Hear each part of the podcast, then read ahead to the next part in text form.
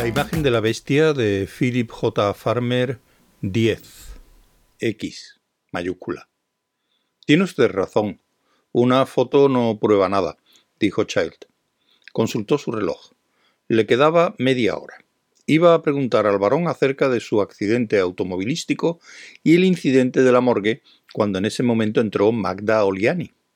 Era una mujer alta, delgada, de pechos pequeños, que rondaba los treinta años, con hermosas aunque desproporcionadas facciones y una espesa cabellera rubio platino. Caminaba como si sus huesos fueran de caucho o como si su carne recubriera diez mil delicados huesos intrincadamente articulados. Los huesos de su cabeza daban la impresión de ser menudos, sus pómulos eran altos y sus ojos estaban inclinados. Su boca era excesivamente delgada, había en ella algo indefinible que hacía pensar en un reptil, o para ser más exacto, en una serpiente. Pero no por ello parecía repulsiva, al fin y al cabo hay multitud de serpientes extremadamente bellas. Sus ojos eran tan claros que Child al principio pensó que eran incoloros, pero vistos más de cerca resultaban ser de un gris muy claro. Su piel era muy blanca, como si rehuyera no solo el sol, sino también la luz del día. No obstante, no tenía el menor defecto. No llevaba el más mínimo atisbo de maquillaje. Sus labios podrían haber parecido pálidos si se hubieran colocado junto a una mujer con los labios pintados, pero en el marco de la blancura de su piel parecían oscuros y brillantes. Vestía un ajustado traje negro con un corpiño, con un gran escote cuadrado y la espalda casi totalmente al descubierto. Sus medias eran de nylon negro y sus zapatos de tacón alto eran también negros. Se sentó. Una vez hechas las presentaciones, poniendo al descubierto hasta medio muslo unas preciosas piernas, aparentemente carentes de huesos tomó el relevo de Igescu en la conversación. Este encendió un costoso cigarro y pareció perderse en la contemplación de su humo. Child intentó proseguir la ceñida entrevista que había empezado con Igescu, pero ella respondía de forma concisa e insatisfactoria, y a cada una de sus preguntas contraatacaba con otra acerca de él o de su trabajo. Tuvo la sensación de que era él quien estaba siendo interrogado. Empezaba a desesperarse. Esta sería su única oportunidad de averiguar algo, y ni siquiera estaba consiguiendo obtener una sensación bien de normalidad o bien de extrañeza sobre el lugar y sus ocupantes. Resultaban un poco excéntricos, pero eso no significaba nada, especialmente en el sur de California. Se dio cuenta de que Glam que estaba ocupándose en vaciar los ceniceros y llenando de nuevo los vasos, no quitaba ojo de la mujer. En una ocasión la tocó, y ella volvió la cabeza como un látigo y se quedó mirándole con fiereza. Y Gescu observó que Child se había dado cuenta, pero se limitó a sonreír. Finalmente Child decidió ignorar a Magda y preguntarle directamente a Igescu si tendría algún inconveniente en comentarle el tan cacareado accidente del vampiro. Después de todo, aquello era lo que le había hecho venir, y hasta el momento no había conseguido averiguar gran cosa. Su artículo resultaría más bien escueto. Se preguntaba incluso si podría escribir alguno. Francamente, señor Wellston, dijo Igescu, accedí a esta entrevista porque deseaba terminar, de una vez por todas con la curiosidad de la gente por el incidente en cuestión. Básicamente yo no soy más que un hombre que ama su intimidad. Soy rico, pero dejo dirigir mis negocios a otras personas y disfruto de una existencia muy apacible. Usted ha visto mi biblioteca. Como habrá podido comprobar, es muy extensa y valiosa y contiene gran abundancia de primeras ediciones cubre una amplia variedad de temas. No quiero parecer presuntuoso, pero puedo afirmar que soy un hombre de lecturas extremadamente amplias en muchos idiomas. Hay diez estantes repletos de libros sobre mi hobby particular, las piedras preciosas. Pero posiblemente haya usted observado también que hay varias estanterías con libros acerca de temas tales como la brujería, el vampirismo, la licantropía, etc. Aunque me interesan estos temas, este interés, señor Wellston, es de tipo profesional. Sonrió por encima de su cigarro. No, señor Wilson, continuó. No es por ser un vampiro por lo que he leído textos acerca de estos temas. No tenía el menor interés en ellos hasta después del incidente que ha motivado su visita. Pensé que si iba a ser tildado de vampiro, lo menos que podía hacer era averiguar cómo son. Por supuesto, ya tenía alguna idea al respecto, ya que al fin y al cabo procedo de un área en la que los campesinos creen más en los vampiros y en el demonio que en Dios. Pero mis tutores jamás me enseñaron gran cosa sobre esas supersticiones populares, y mis contactos con la nobleza local no eran exactamente íntimos. Decidí concederle esta entrevista para que, de una vez por todas, se acabara con toda esa leyenda sobre mi vampirismo y también para desviar la atención de mi persona hacia la única característica realmente sobrenatural de esta casa, Dolores del Oso Rojo. Y, asimismo, he cambiado de opinión acerca de las fotografías para su artículo. Haré que Magda le envíe unas cuantas. Mostrarán algunas de las habitaciones de la casa y varias imágenes del fantasma. Haré esto a condición de que deje usted bien claro en su artículo que yo soy una persona que ama su intimidad y quiere llevar una vida tranquila, y que toda esa charlatanería acerca del vampirismo no es más que eso, charlatanería. Una vez que haya establecido eso, puede usted hacer tanto hincapié en la cuestión del fantasma como le venga en gana. Pero también debe usted dejar claramente sentado que no se concederán más entrevistas a nadie y que no me gusta verme asediado ni por los amantes de lo insólito, ni por los ocultistas, ni por periodistas. ¿Está de acuerdo? Por supuesto, señor Iguescu. Puede usted contar con mi palabra. Y por supuesto, tal como acordamos, usted podrá revisar el artículo antes de que sea publicado. Child empezaba a sentirse un poco mareado. Deseó no haber aceptado la copa de brandy. Llevaba cuatro años sin beber, y no hubiera transgredido su norma si no hubiera sido porque al haber Iguescu elogiado tanto al brandy, proclamando su extraordinaria rareza, se había sentido tentado a probarlo. También temió ofender a su anfitrión si no aceptaba. No obstante, solo había bebido una copa grande. O bien el licor era enormemente poderoso, o él estaba especialmente vulnerable tras su largo periodo de abstinencia.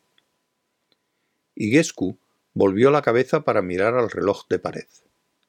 Su tiempo prácticamente ha finalizado, señor Wilson. Child se preguntó por qué estaría tan preocupado el varón con el tiempo cuando, según sus propias palabras, rara vez salía ni tenía nada que hacer particularmente urgente. Pero no hizo pregunta alguna al respecto. El varón hubiera considerado esto lo suficientemente impertinente como para no merecer otra respuesta que un gélido silencio. Iguescu se puso en pie. Child lo imitó. Magda Oliani terminó su bebida y se levantó del sillón. Glam apareció en la puerta, pero Iguescu dijo La señorita Oliani conducirá al señor Wellston hasta la entrada, Glam. Te necesito para otras cosas. Glam abrió la boca como para protestar, pero la cerró de inmediato. Perfectamente, señor, dijo. Giró sobre sus talones y se alejó. Si acaso deseara usted más material para su artículo, señor Wilson, podría usted consultar a Michel Legault en la biblioteca de la UCLA, dijo Iguescu. Tengo ejemplares de dos de sus trabajos, primeras ediciones, dicho sea de paso. el viejo belga tenía algunas teorías extremadamente interesantes y originales acerca de los vampiros, los hombres lobo y otros fenómenos llamados sobrenaturales. Su teoría de la impregnación psíquica resulta fascinante. ¿Ha leído usted algo suyo? ¿Lee usted francés?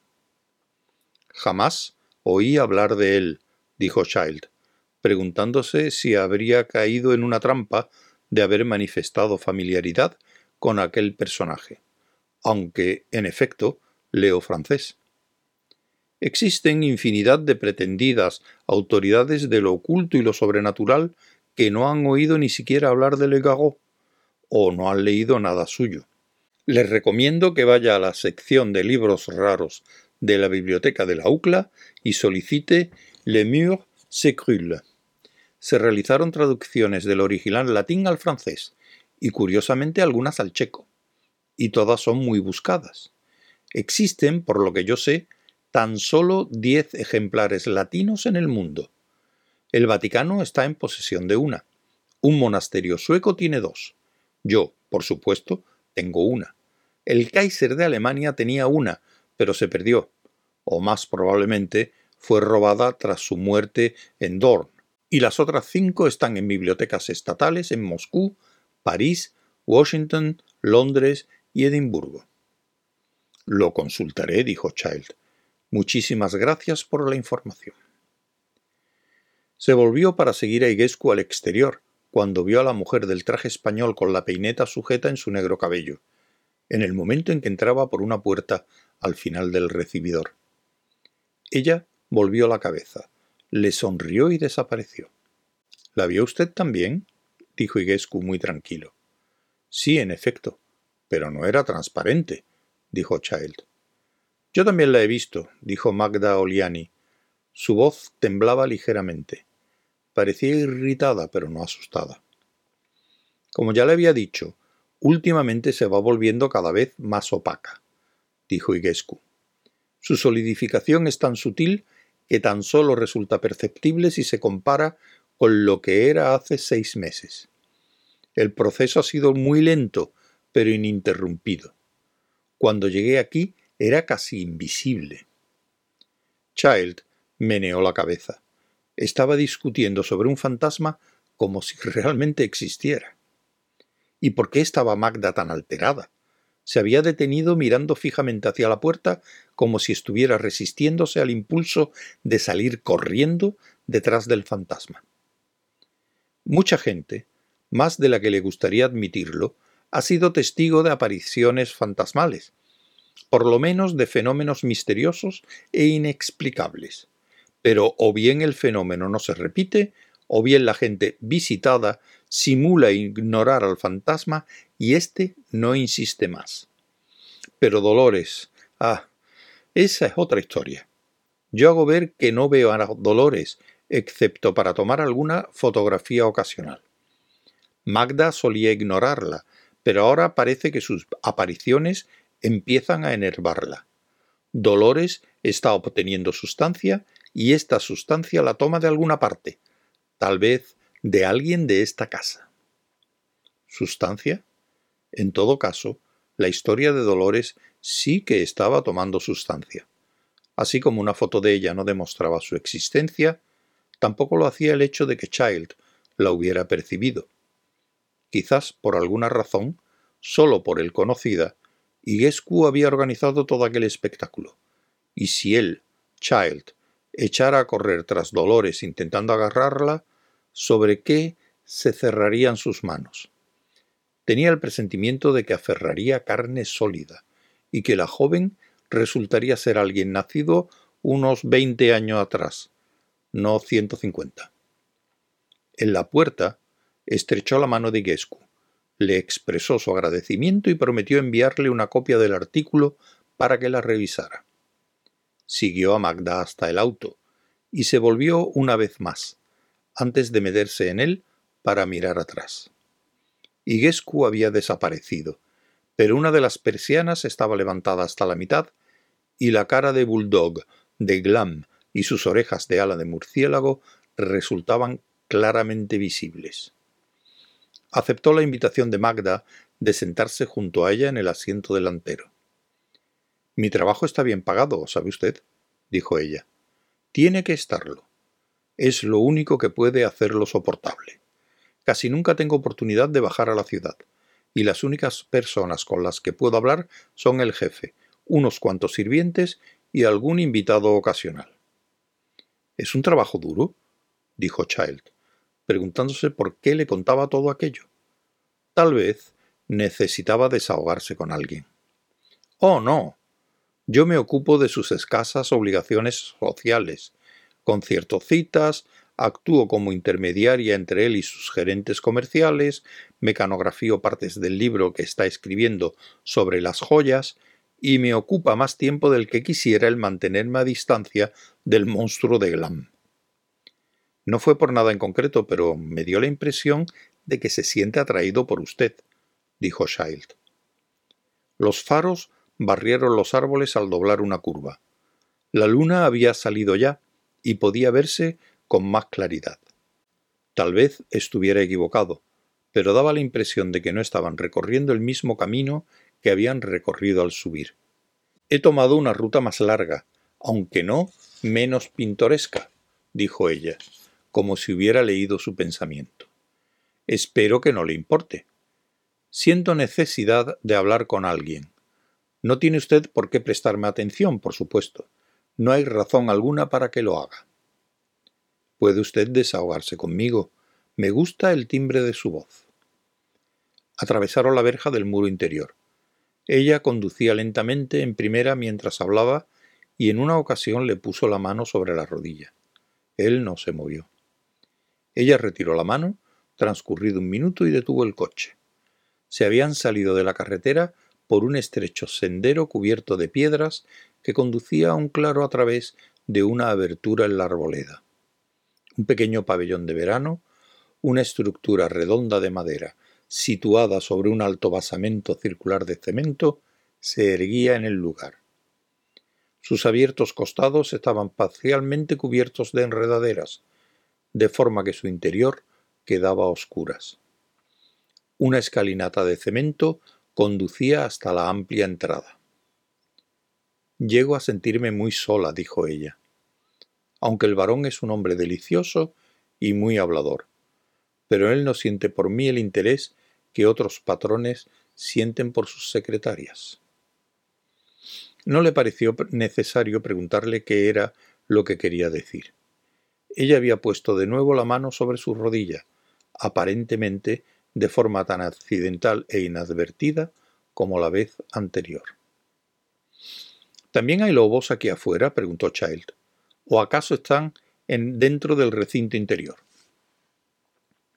Ella se estaba acercando cada vez más, y su perfume era tan poderoso que a Child le pareció que se estaba filtrando a través de sus poros. Sintió que su verga se erguía, le cogió la mano y la puso sobre la bragueta. Ella no hizo amago de retirarla. Child extendió un brazo y le acarició con un dedo la curva de su pecho izquierdo, y siguió descendiendo. Su mano se deslizó entre la tela y el pecho y frotó el pezón. El pezón se puso erecto y ella se estremeció. Él la besó, deslizando la lengua a lo largo de la suya y lamiéndole los dientes. Ella manoseó torpemente su bragueta, encontró el tirador, lo bajó lentamente y después introdujo sus dedos a través de la abertura de su slip. Child le desabotonó el vestido y verificó rápidamente lo que ya había sospechado. No llevaba nada debajo, excepto un delgado liguero. Sus pechos eran pequeños pero bien formados.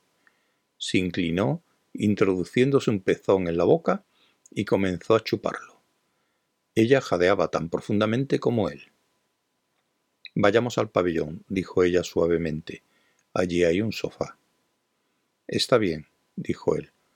Pero antes de ir más lejos, debo advertirte que como no había previsto esto, no traigo preservativo. No le habría sorprendido nada escuchar que ella tenía unos cuantos en el bolso. No hubiera sido la primera vez que le ocurría una cosa así. Pero todo lo que dijo fue No importa, no me quedaré preñada. Con las piernas temblorosas la siguió fuera del coche, deslizándose por debajo del volante. Ella se dio la vuelta y dejó que el traje se deslizara de sus hombros. La luz de la luna resplandeció sobre la más blanca piel inimaginable, sobre unos pezones oscuros y húmedos, y un triángulo oscuro de vello púbico por debajo del liguero. Se quitó los zapatos arrojándolos por el aire, y vestida tan solo con el liguero y las medias, subió las escaleras del pabellón de verano ondulando las caderas. Child la siguió, pero no estaba tan excitado como para no preguntarse si no habría cámaras y micrófonos en aquel lugar. Sabía que era un nombre apuesto, pero al fin y al cabo tampoco era ningún dios como para arrastrar a todas las mujeres que se le ponían por delante en una vorágine de deseo. Si Magda Oliani había decidido seducirle, cuando apenas se conocían, aquello quería decir o bien que estaba muy necesitada o que tenía algún motivo para hacerlo, y que posiblemente, de conocerlo, no le gustara. O quizás ambas cosas. Su pasión no parecía fingida. Y si, por algún motivo, ella imaginaba que podía llegar tan lejos con él, excitarle y después dejarle colgado, le esperaba una buena sorpresa.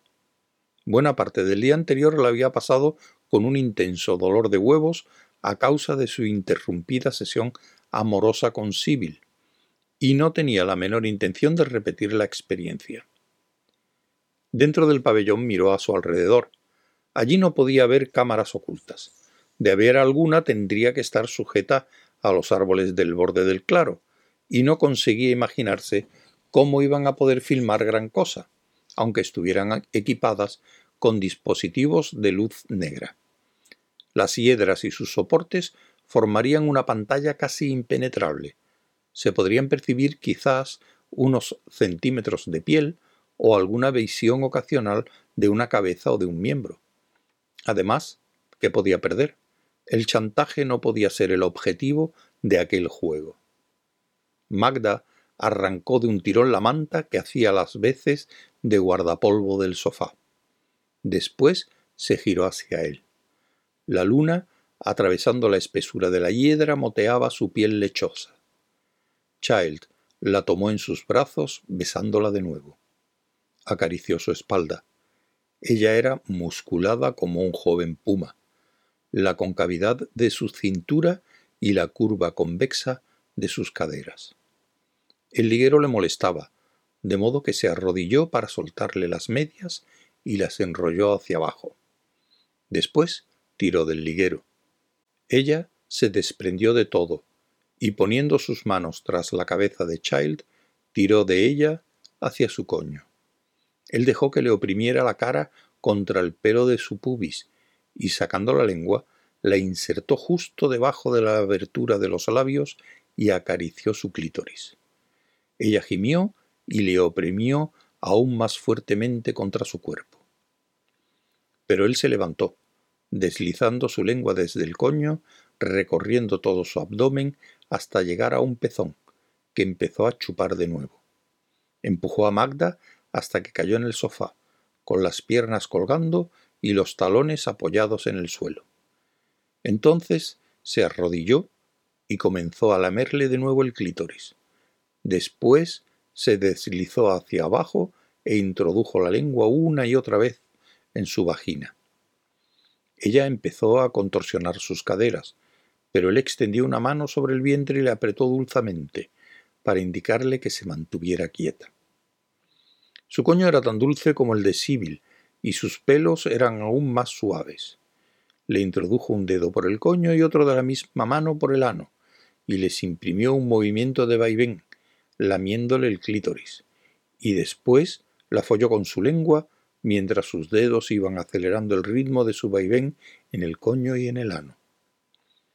Ella se corrió con un grito agudo y un súbito estrechamiento de sus muslos en torno a su cabeza.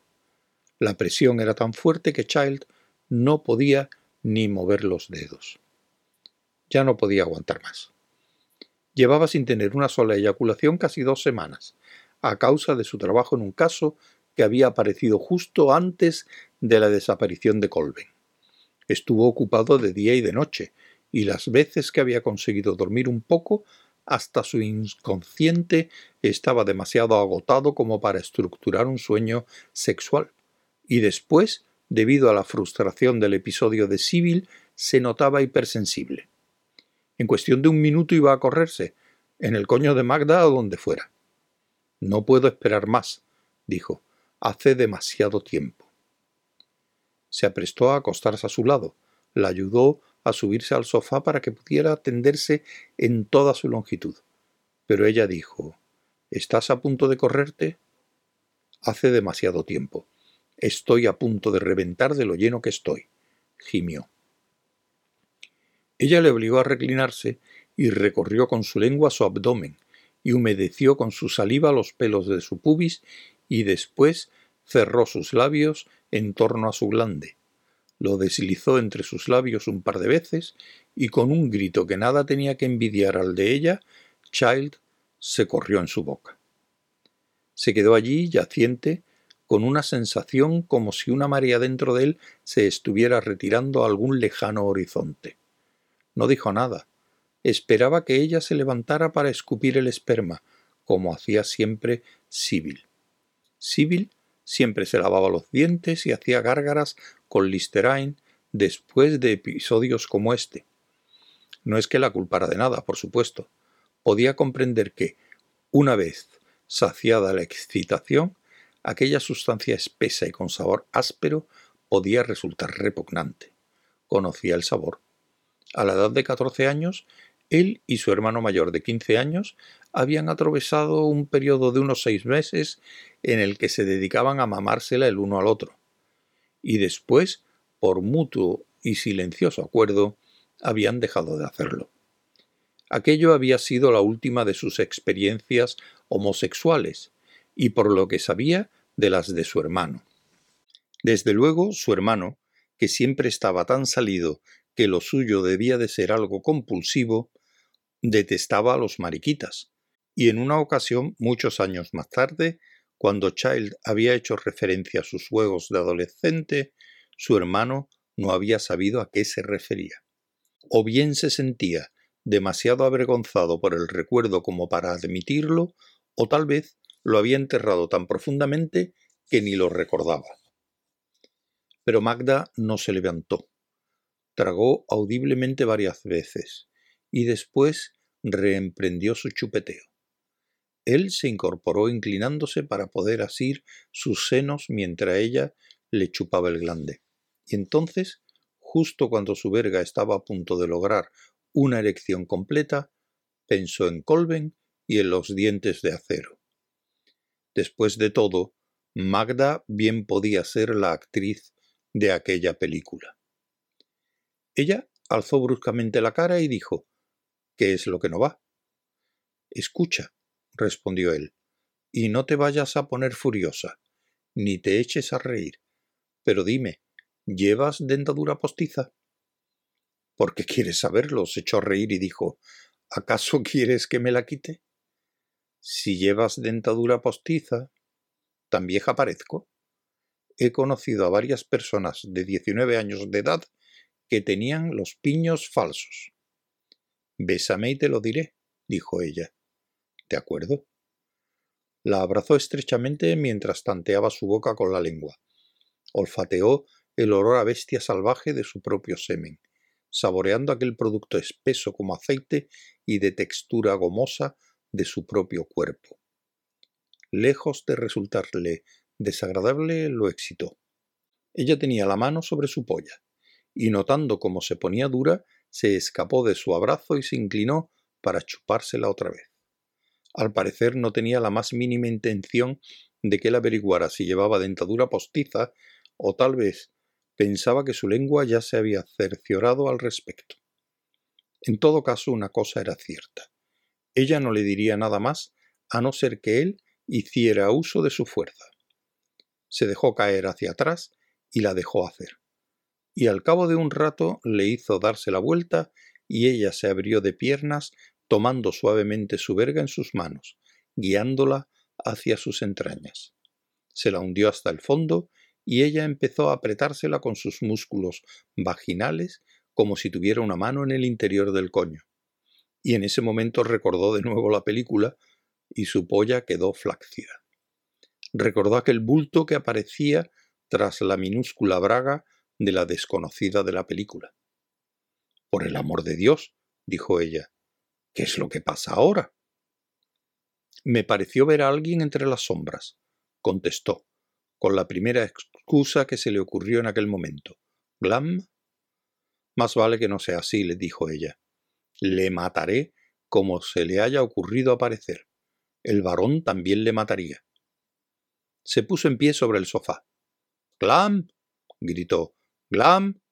Si estás ahí, pedazo de imbécil, más te vale echar a correr y deprisa. Si no, te va a tocar el otro extremo del lobo. No hubo respuesta. ¿El otro extremo del lobo? preguntó Child. ¿Qué quieres decir? Ya te lo explicaré más tarde, dijo ella. No está ahí fuera, y si está, no se atreverá a molestarnos. Por favor, sigamos. Estoy a punto de estallar. Pero en lugar de abrazarle, se levantó del sofá y atravesó el pabellón hasta llegar a un armarito que había sobre un soporte, entre las sombras. Regresó con una botella de cuerpo chato y de un cuello largo y estrecho, con una embocadura ancha. Estaba medio llena.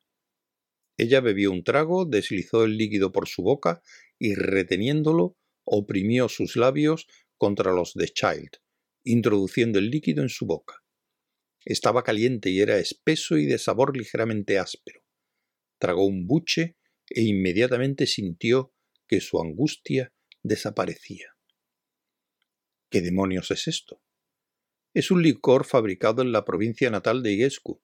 Se dice que tiene un efecto afrodisíaco. Ya sé que en realidad no existe ningún efecto afrodisíaco, pero esto al menos hace una cosa, suprime las inhibiciones, aunque jamás pensé que tuviera que emplearlo contigo. No creo que necesite más, dijo él. Su pene estaba alzándose como si fuera un globo que estuviera siendo dispuesto para un viaje transatlántico. Un rayo de luna cayó sobre él como un faro y Magda al verlo chilló encantada. ¡Oh, qué preciosidad! ¡Qué preciosidad tan grande! Se recostó y alzó las piernas. Él la penetró de nuevo y durante un largo espacio de tiempo se mantuvo en silencio. Una de sus peculiaridades era que, si le hacían primero una mamada, después tardaba mucho tiempo en correrse por segunda vez. Magda pareció experimentar una serie ininterrumpida de orgasmos en este intervalo, y cuando finalmente él se corrió, ella le clavó las uñas en la espalda hasta hacerle sangre. En aquel momento no le importó, aunque luego la maldijo. Su teoría era que las mujeres que le arañaban a uno la espalda al correrse de hecho, intentaban demostrar lo apasionadas que eran, pero estaba dispuesto a admitir que podía estar equivocado. Se quedaron recostados algún tiempo el uno junto al otro, sin decir palabra. Estaban bañados en sudor, y hubieran recibido con alivio algún atisbo de brisa, pero el aire permanecía tan inmóvil como antes. No te esfuerces en meneármela, dijo finalmente Child, por lo menos hasta dentro de un buen rato. Estoy agotado. Necesitaría al menos una hora para estar otra vez a punto, pero tengo que irme ya. Estaba pensando en que debería haber llamado ya a Mustanoya. No me siento insatisfecha, pichón, dijo ella, pero podría volver a entusiasmarse con algo de colaboración por tu parte. No creas que no me gustaría. No puedes imaginarte la de tiempo que llevo sin catar esto. Ella extendió el brazo para coger la botella que estaba en el suelo, junto al sofá. Echemos otro trago y veamos qué ocurre. La observó para asegurarse de que bebía de la botella antes de beber él. Tomó un pequeño trago y después dijo ¿Qué es toda esa historia acerca de Glam y el otro extremo del lobo? Magda se echó a reír. Esa enorme mierda con patas. Él me desea pero yo no lo soporto. Es tan estúpido que acabará por intentar violarme, aunque sabe que si después no le mato yo, lo haría Iguescu. Debes estar al corriente de los de los lobos, ya que lo has, mencionado. Una tarde estaba paseando por los bosques cuando escuché a un lobo gruñir y aullar. Parecía estar sufriendo o, en cualquier caso, tenía problemas. Subí a una colina y desde allí divisé un hueco donde estaba la loba, con la cabeza sujeta por cuatro lazos corredizos atados a los árboles. La loba no podía avanzar ni recular, y allí estaba Glam desnudo, con solo los calcetines y los zapatos puestos, levantándole el rabo y jodiéndola. Creo que debía hacerle daño. No sé lo grande que puede ser el coño de una loba, pero no creo que lo sea tanto como para que le quepa una polla tan enorme. Realmente juraría que le estaba haciendo daño. Pero Glam ese maldito animal de Glam se la estaba follando. Child quedó en silencio un momento. ¿Y qué fue del lobo, del macho? preguntó finalmente. ¿Acaso no tenía Glam miedo del macho? Magda se echó a reír. Ah, eso es otra historia. Y siguió riendo durante un largo rato. Cuando cedió la risa, alzó la botella y dejó caer líquido sobre sus pezones y después sobre su pubis. Quítamelo con la lengua, niño mío, y después haremos otra vez el amor. No servirá de nada, respondió Child, pero se dio cuenta y le chupó los pezones un rato y la folló con los dedos hasta que ella se hubo corrido una y otra vez, y después le besó el vientre, recorriéndolo hacia abajo hasta que su boca estuvo contra el tupido vello de su coño. Lamió el licor y después introdujo su lengua en la vagina todo lo que pudo, hasta que le dolieron las mandíbulas y la lengua. Cuando se detuvo, ella le dio la vuelta con sus fuertes manos y mordisqueó suavemente su polla, que respondió como una trucha ante el cebo. La montó por detrás y ella le indicó que se estuviera quieto, que no se cansara. Contrajo los músculos de su vagina como si fueran su mano, y esta vez su erección se mantuvo. Empezaba a sentirse algo mareado y su visión se estaba haciendo borrosa. Sabía que había cometido un error al beber aquel líquido. No podía ser veneno, porque ella no lo hubiera bebido, pero se preguntaba si no tendría la propiedad de convertirse en un narcótico al entrar en contacto con la epidermis humana. ¿Sería posible que su interacción con la piel de sus pezones o de su coño hubiera producido algo peligroso para él solo? De pronto tanto esta idea como su inquietud se desvanecieron. Más tarde recordó vagamente un orgasmo de duración aparentemente infinita, como el orgasmo de un millón de años que se les promete en el cielo a los fieles del Islam, en los brazos de una urí. A partir de ese momento había multitud de lagunas. Recordaba brumosamente que se había metido en su coche y que había partido, y que la carretera se retorcía como una serpiente y los árboles se inclinaban sobre él intentando atraparle con sus ramas. Algunos de los árboles parecían tener grandes ojos nudosos y bocas como coños recubiertos de corteza. Los ojos se transformaban en pezones que empezaban a rezumar savia. Un árbol le hizo un gesto obsceno con el extremo de una rama. ¡Tu madre! recordaba haber gritado el árbol, y de repente se encontró en una ancha carretera repleta de luces que le rodeaban y de claxones que aullaban, y entonces reapareció aquel mismo árbol y al acercarse, Child pudo apreciar que su boca era realmente un coño de corteza que le prometía algo que jamás había experimentado anteriormente. Y era cierto, le ofrecía la muerte.